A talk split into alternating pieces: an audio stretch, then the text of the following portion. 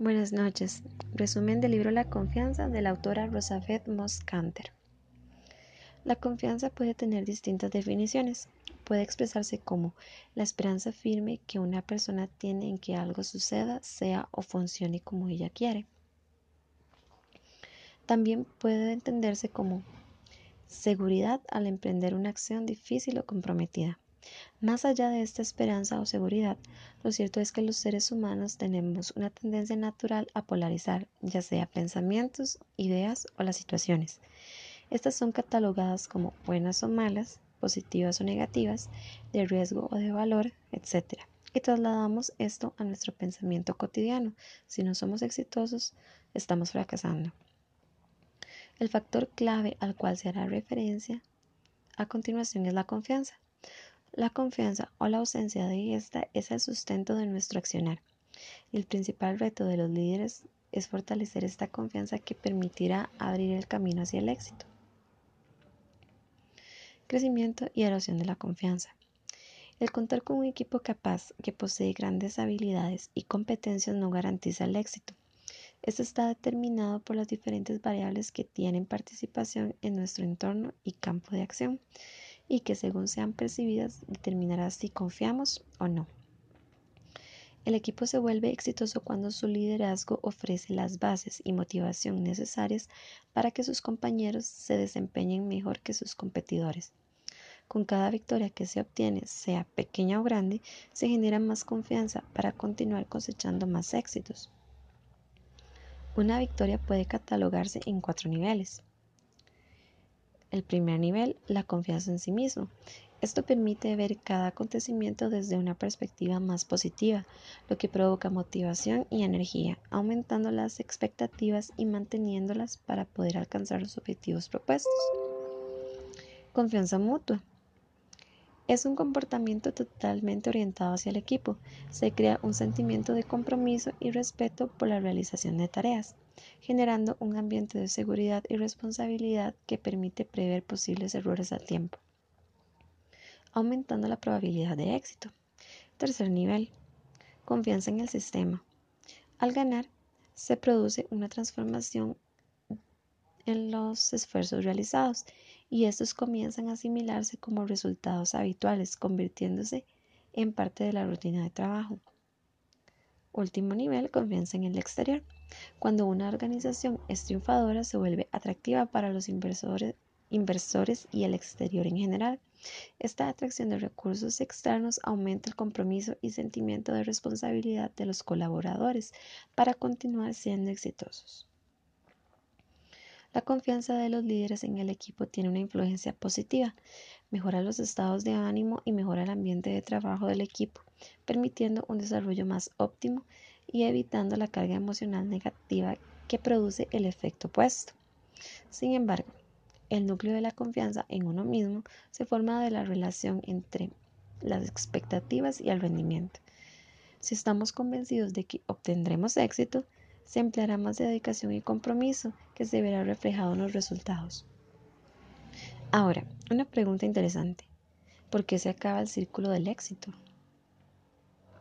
Las razones son varias, lo más certero es que el éxito no es una situación garantizada o permanente e inciden diversas variables para alcanzarlo, como la innovación, la toma de decisiones, algunas reglas o políticas, entre otras.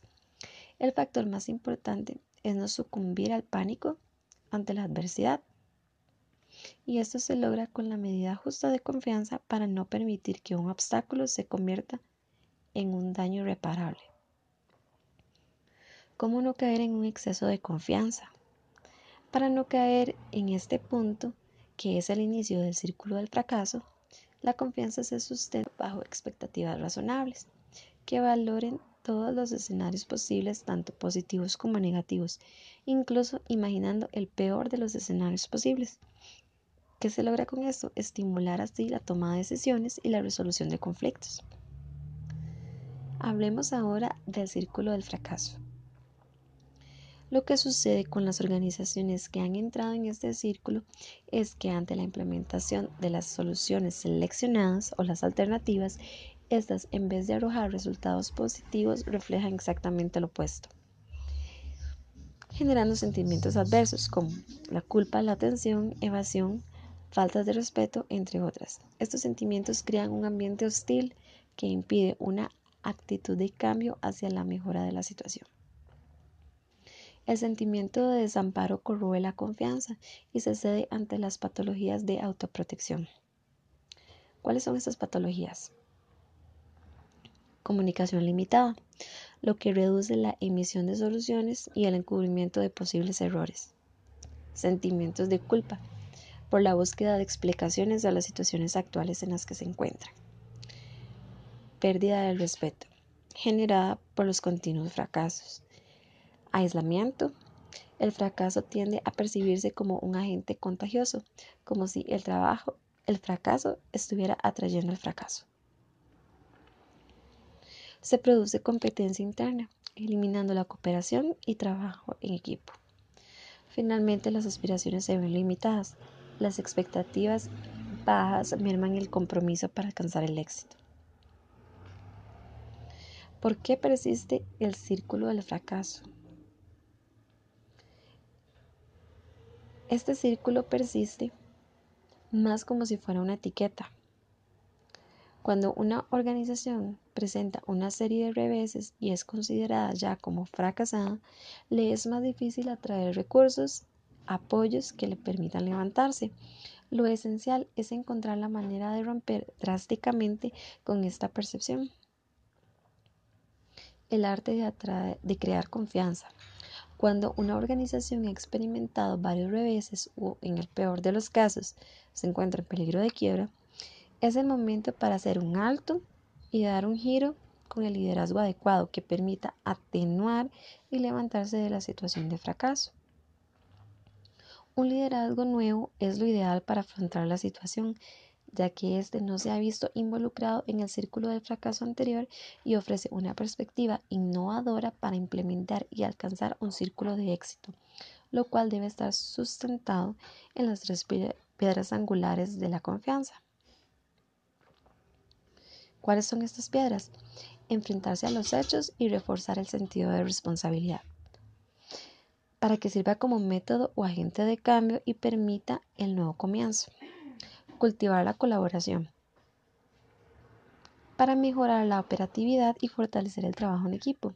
Finalmente, la tercera piedra, fomentar la iniciativa e innovación para combatir la pasividad y la impotencia que incitan a la prevalencia de este círculo del fracaso. Finalmente, se hará mención de algunas de las leyes para la vida. Uno de los aspectos más importantes es la confianza del líder en el equipo de trabajo. Confiar en uno mismo y desconfiar de los demás colaboradores afecta negativamente el nivel de seguridad general que hay en la organización. Fortalecer el trabajo en equipo es la clave. La confianza se aviva cuando las personas se sienten vinculadas y se comprometen unas con otras. Finalmente, el secreto del éxito se esconde en no fracasar dos veces seguidas. Esto se logra fortaleciendo la confianza. Si bien la confianza no garantiza un éxito seguro en todos los casos, sí hará que nos esforcemos más, que sobrepasemos nuestros límites y nos motivará a mantenernos en pie para superar obstáculos. Muchas gracias.